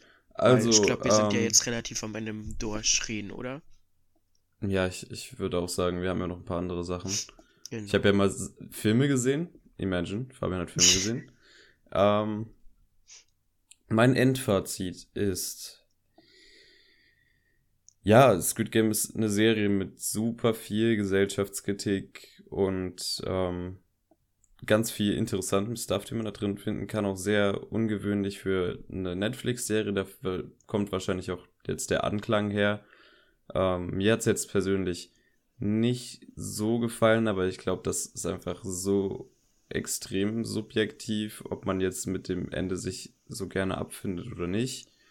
Ähm, mir haben auch zwischendurch so ein paar Punkte nicht gefallen, wie schon gesagt, ich äh, hatte eine schwere Zeit, das wirklich durchzugucken. Aber dafür gab es auch sehr viele positive Aspekte, wie schon gesagt, die Gesellschaftskritik und ähm, coole geschriebene und gespielte Charaktere und überhaupt diese ganze Welt und die Idee mit dem Spiel, äh, diese Einzigartigkeit, das äh, kann man der Serie nicht wegnehmen. Und ja, schaut es euch an, wenn ihr Bock drauf habt. Schön. Ja, also, äh, ich meine, wir stimmen ja größtenteils in vielen Dingen überein. Ich würde sagen, ich glaube, ich sehe die Plotholes nicht so eng wie du vermutlich und ich fand das Ende auch nicht so super schrecklich wie du, weil das Ende war bei dir ja auch, also Mhm. du, du fandest das Ende ja auch größtenteils einfach nicht gut. Ähm, ich fand wirklich, wenn die Serie das gemacht hat, wo sie drauf ausgelegt war, also wirklich auch diese Spiele zu zeigen, äh, zeigen und die Charaktere äh, zu beleuchten, dann war sie immer sehr, sehr stark. Ich meine, das hat man ja zum Beispiel dann in Folge 6 gesehen, wo es ja sehr um die Charaktere ging. Und das war ja dann auch nicht ohne Grund die stärkste Folge äh, oder generell viele, also oft, wenn eben diese Charaktere behandelt wurden, äh, war, hatte die ihre stärksten Momente. Und wenn sie dann aber wieder versucht hat, auf mehrere Ebenen zu gehen, war sie manchmal ein bisschen zu übermütig. Also man merkt halt eben, es ist erstens vor zehn Jahren oder über zehn Jahren geschrieben worden und äh, es wurde von einer einzelnen Person geschrieben. Ist eine Riesenleistung, sowas zu schreiben, alleine, weil es ist schon sehr beeindruckend, auch das Skript. Aber am Ende, also hätte halt jemand drüber geschaut, wären da vielleicht noch ein paar Dinge aufgefallen. Für mich das, was am meisten stört, sind halt wirklich die VIPs, die haben einen so ein bisschen rausgezogen irgendwie. Äh, ja, aber also ich empfehle Squid Game schon. Äh, ist meiner Meinung nach auf jeden Fall eine der besseren Netflix-Serien. Hat ja auch jetzt nicht ohne Grund einen Riesenhype. Ich meine, der muss ja irgendwas sein, dass das seinen Hype hat. Ähm, ich würde jetzt trotzdem nicht sagen, es ist die beste Netflix-Serie, aber es ist auf jeden Fall eine der besseren, die man sich mal geben kann, wenn man möchte. Ja, und äh, ja, über Technik müssen wir ja sowieso nicht reden. Da ist halt, das ist eine Netflix-Produktion, das ist alles sehr hochwertig. Äh, Mhm. ja, Gut, was, was wir geschaut haben, ne? yes. Willst du anfangen oder soll ich? Mir ist es egal. Du kannst auch anfangen. Ich muss nämlich noch kurz mein Diary raussuchen. Sehr gut, dann, äh, ich, ich habe jetzt ein paar Filme gesehen tatsächlich, in den letzten paar Tagen, wie auch immer. Ähm, nach dem letzten Podcast ähm, geht's direkt los mit Schindlers Liste, den ich zum allerersten Mal gesehen habe. Da hat er sich direkt was Gutes gegönnt. Ähm, ja, ich, ich bin beeindruckt von dem Film. Also einerseits, der, der geht ja drei Stunden, 15 Minuten oder so. Ja. Es kam mir absolut nicht so vor. Der hat sich irgendwie nicht gezogen. Also Steven Mhm. Spielberg hat das so fantastisch inszeniert. Ich finde, der hat alles in diesem Film auf den Punkt gekriegt. Alles fühlt sich so lebendig an. Man denkt an Ja. keinem Punkt so, ja, ich bin jetzt in einem Film, sondern es fühlt sich wirklich an, als wäre man in der damaligen Zeit und die Statements und ähm, die Art und Weise, wie der Film das von damals repräsentiert, ähm, hat extrem gut gemacht. Und ich ist absolut verständlich, warum dieser Film diesen Status hat, den er eben hat. Und ich fand den extrem, extrem gut und empfehle jedem, den sich anzuschauen, aktuell auf Netflix. Ja. Jetzt kein Feel-Good-Movie, ähm, offensichtlich. Aber den sollte man trotzdem unbedingt gesehen haben. Als nächstes habe ich The Social Network von David Fincher geguckt, äh, wo es halt so drum geht, wie, wie hier Mark Zuckerberg überhaupt äh, so groß wurde mit seinem Facebook-Stuff und so. Ja, ich fand den gut. Ich verstehe nicht, warum der so krass im Hype ist, warum auch so ein Tarantino sagt, ja, das ist der beste Film aus den äh, 10er Jahren und so. Ähm, so gut fand ich ihn jetzt nicht. Ist vielleicht auch einfach nicht so mein Genre, muss man tatsächlich zugeben. Es war natürlich sehr clever geschrieben, war auch relativ kurzweilig, der Film. Ähm, aber ich hat mich jetzt nicht so krass abgeholt, wie äh, der hin und wieder hochgehypt wurde. Ja. So. Als nächstes habe ich zum ersten Mal Jurassic Park gesehen. äh, in einem leicht sehr stark übermüdeten Zustand. Und ja, das hat Spaß gemacht. Äh, eine der besten Aspekte von dem ganzen Film ist für mich immer noch der Soundtrack, weil ich wirklich jedes Mal Gänsehaut bekommen habe, als äh, hier John Williams seine Melodien in mein Ohr geballert hat. ähm, ja, sonst, ich weiß nicht, die Kinder haben sehr abgefuckt. Da war der coolste Charakter, der von Jeff Goldblum gespielt wird, der war irgendwie ein bisschen zu wenig im Film, habe ich das Gefühl. Mhm. Ich habe halt das Gefühl, ich hätte ihn irgendwann als Kind gesehen haben müssen, um das jetzt mehr zu fühlen, also noch diesen Nostalgiefaktor mehr zu haben. Also natürlich sind das kranke Practical Effects gemischt mit CGI, der sieht für Anfang der 90er extrem gut aus, der Film. Äh, kann man nichts sagen. Ähm,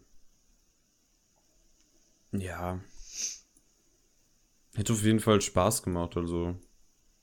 Ich will den auch irgendwann safe nochmal gucken. Ich werde wahrscheinlich die ganze Reihe mal durchgucken, weil irgendwann kommt ja auch noch der dritte von diesen neuen Filmen. Ah, stimmt. Da war, da war ja was.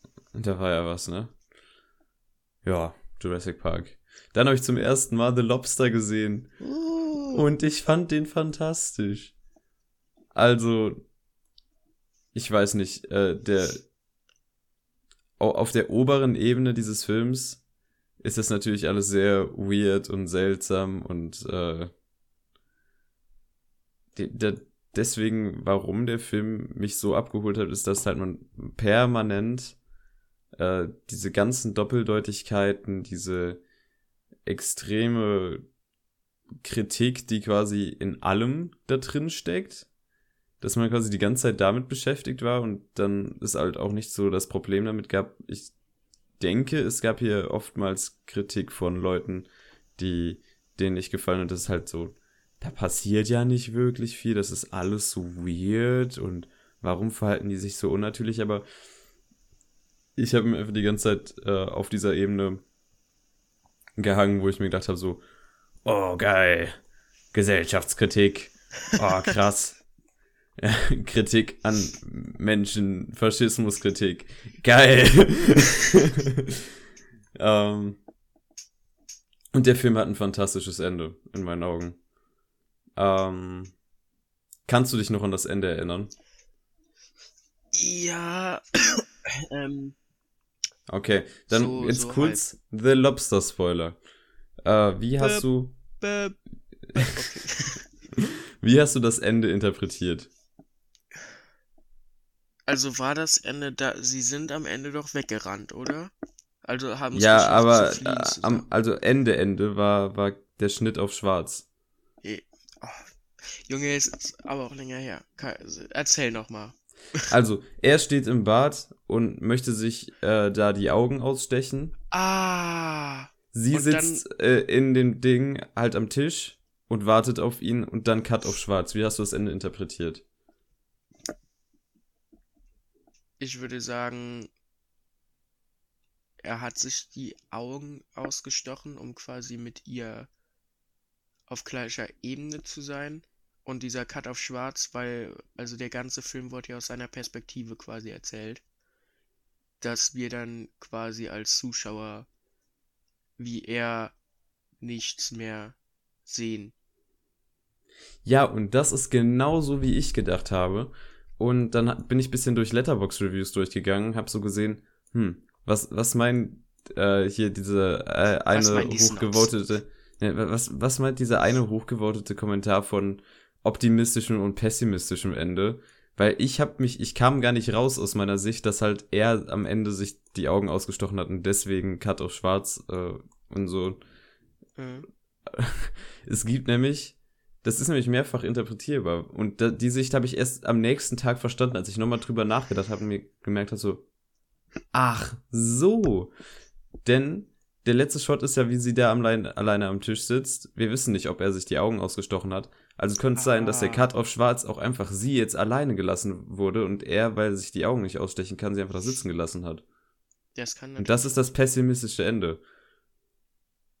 Und ich würde jetzt als Statement setzen, dass ich ein optimistischer Mensch bin, weil ich dieses, weil ich dieses Ende erst einen Tag nach dem Film gerafft habe. Mhm. Wenn man aber auch, ähm, also wenn man das aus der Perspektive sieht, er ist ja auch kein super guter Mensch gewesen, die meiste Zeit. Ja, ah, nee, absolut nicht. Also man, also man wird es ihm zutrauen. Ich meine, zu ihr war er zwar immer tatsächlich ziemlich gut und sehr, sehr nett und liebevoll und alles. Aber er war ja trotzdem größtenteils auch auf sein eigenes Wohl bedacht. Ja. Ja. The Okay. Lobster, sehr zu empfehlen. ja, das war, also, Jorgos Lantimos. Alter Vater. Classic. Classic. Äh, dann habe ich Squid Game und Free Guy gesehen, da kommen wir ja noch äh, zu Hausaufgaben und dann habe ich noch Shrek 2 gesehen. Uh, Shrek 2. Ich fand ihn nicht so gut wie den ersten, aber sehr unterhaltsam, hat Spaß gemacht. Schaut Shrek-Filme. Cool. Was hast du gesehen? Ich habe äh, Rogue One Star Wars Story gesehen. Ich habe mich weiter durch meinen Filmhaufen äh, gekämpft. Ein bisschen. Äh, Rogue One A Star Wars Story Der ist meiner cool. Meinung nach von den neuen Star Wars Filmen tatsächlich, glaube ich, mein Lieblingsfilm. Mein Lieblings-Star Wars Film. Obwohl es ja nicht mehr einer aus der Hauptreihe ist. Ich mag's an dem Film, dass sie sich getraut haben, tatsächlich die Charaktere gnadenlos alle zu killen. Wow, Spoiler! Ja, Junge, meine, Wow. der Film ist erstens super bekannt und zweitens von 2016. Die soll die Fresse halten.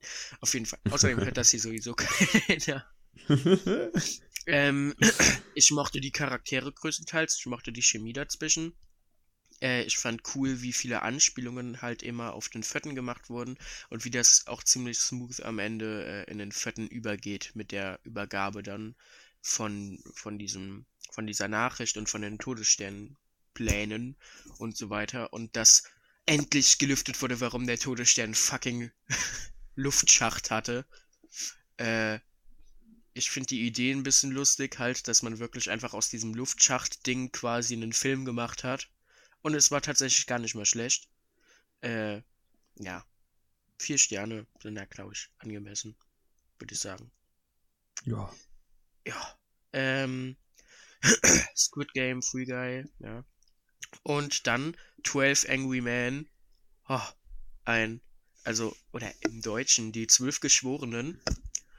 Äh, der Film dauert nicht lange, er geht, dauert eine Stunde 90 und äh, es ist, es ist einfach großartig. Also es ist wirklich, wir schauen eine Stunde und 30 Minuten wirklich zu, wie einfach Männer da in der Runde sitzen und einen Mordfall diskutieren. Und äh, in 12 Angry Men geht es eben darum, dass äh, es sind ja zwölf Geschworene und es muss einstimmig gesagt werden, okay, dieser Junge hat seinen Vater umgebracht, darum geht es eben.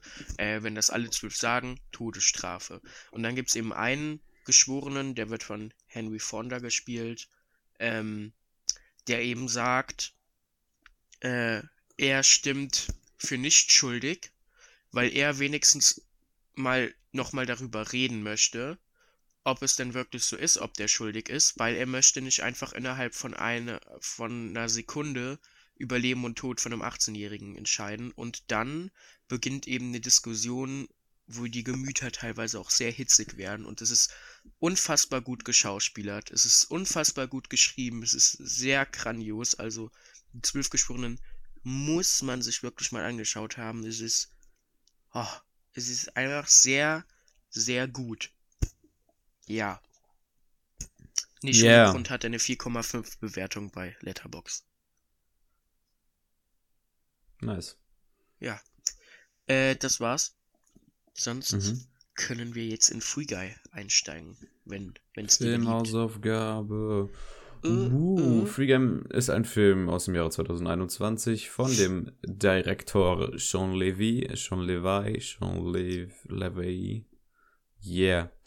Ähm, ja, worum geht es?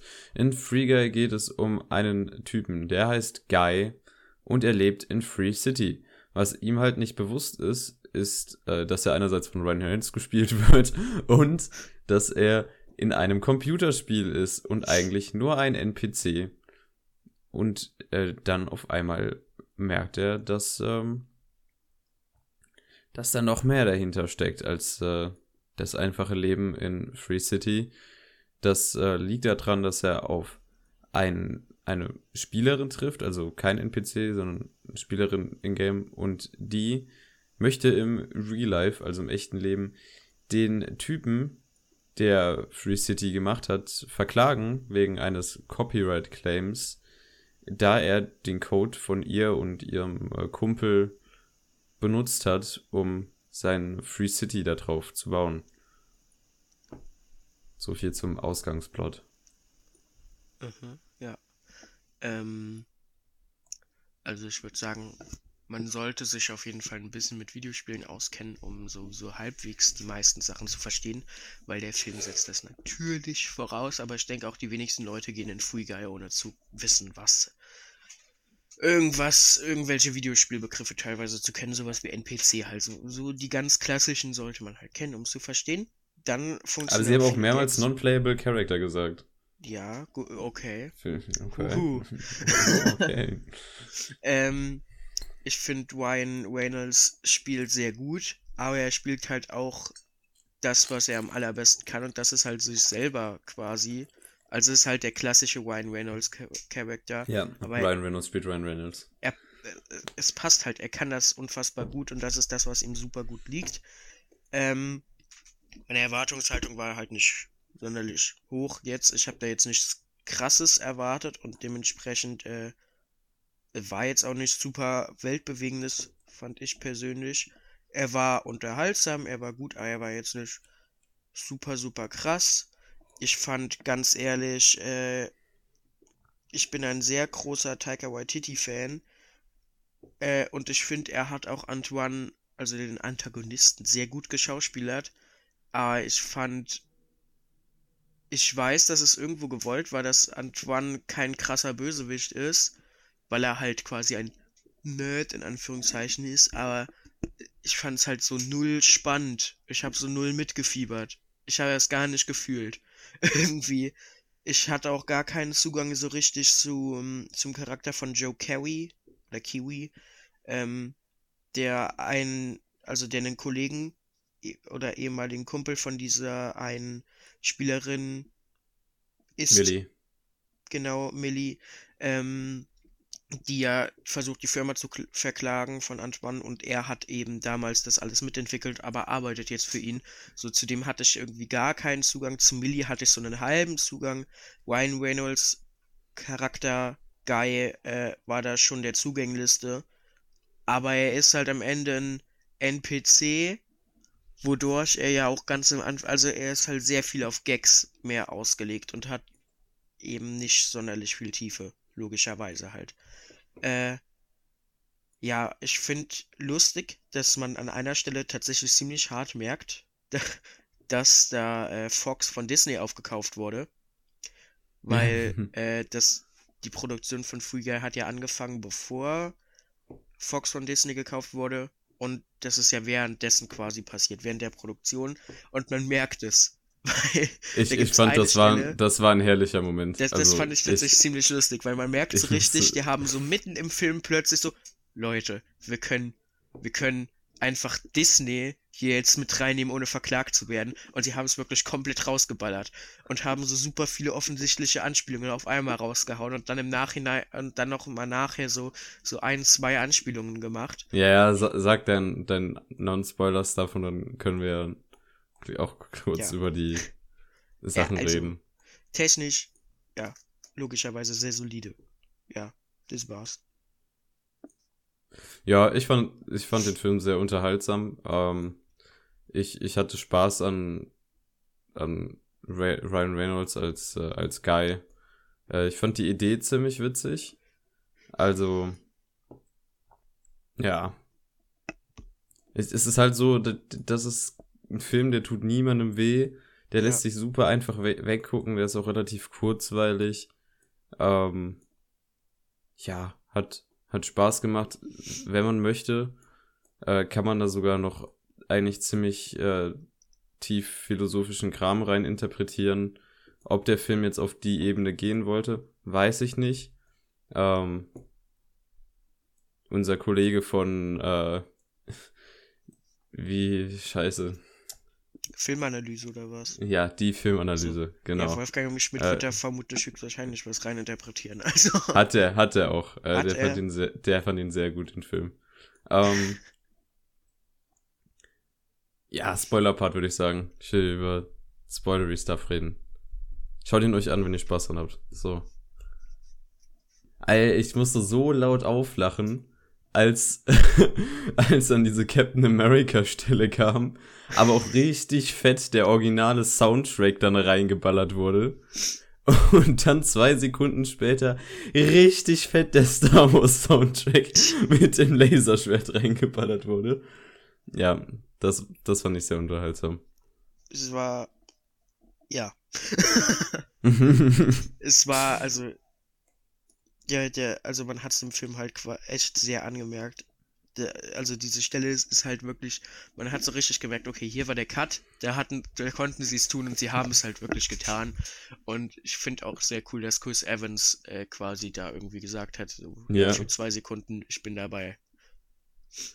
Der ja, die Sache ist, wenn du einen Ryan Reynolds und einen Taika Waititi in deinem Projekt hast, die Ja. haben ja die Connections zu allen Leuten in Hollywood. Ja, Die müssen nur zwei Anrufe machen und dann kommen die an jeden A-Klasse-Schauspieler ran. Ja, eben. Ja. Und äh, also der Film hatte immer mal wieder so Momente, die halt wirklich krass waren. Also auch, äh, es gibt ja oft zum, es gab diese eine Stelle, wo die dann da unten in dieser Höhle sind. Und ähm, der, ich glaube, das war ein Streamer. Ich weiß es nicht. Er hat auf jeden Fall so geredet, als wäre es ein Streamer. Auf jeden Fall dem sein Charakter Oh ja, wurde haben- einfach von haben- Channing Tatum dann gespielt. Ja, Und dann war halt irgendwann so, dass seine Mutter irgendwie mit ihm geredet hat und er hat dann auch mit seiner Mutter geredet, Ja, während war- Ryan Reynolds eigentlich mit ihm geredet hat. ja, der hatte schon auf jeden Fall seine Momente, der Film. Ja, und dem, Mhm. also der hatte immer seine Momente, er hatte aber auch so ein bisschen seine Denken, wie ich fand. Aber Ja, alles, alles, als, Genau. als die ganze Zeit auch diese Streamer hier eingeblendet wurden und so, das hat mich irgendwie Ja. abgefuckt. Aber im Großen und Ganzen ist es ein solider Film.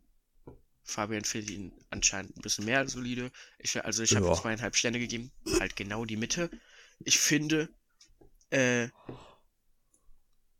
ja, also ich meine, er hat mich halt unterhalten. Viel mehr jetzt auch nicht.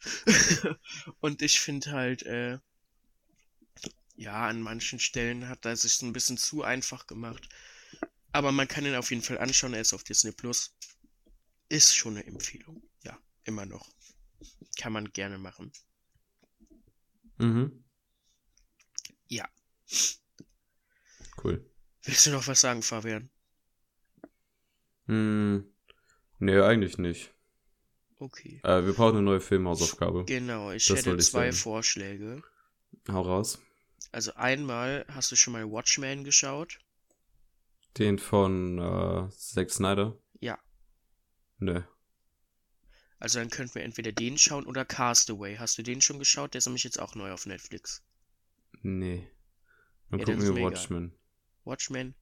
Okay, ich sagen. neue Filmhausaufgabe. Watchmen ist auf Netflix zu sehen. Ja. Cool. Schaut ihn euch an. Äh, Wir Ja, äh, sind jetzt beide im Urlaub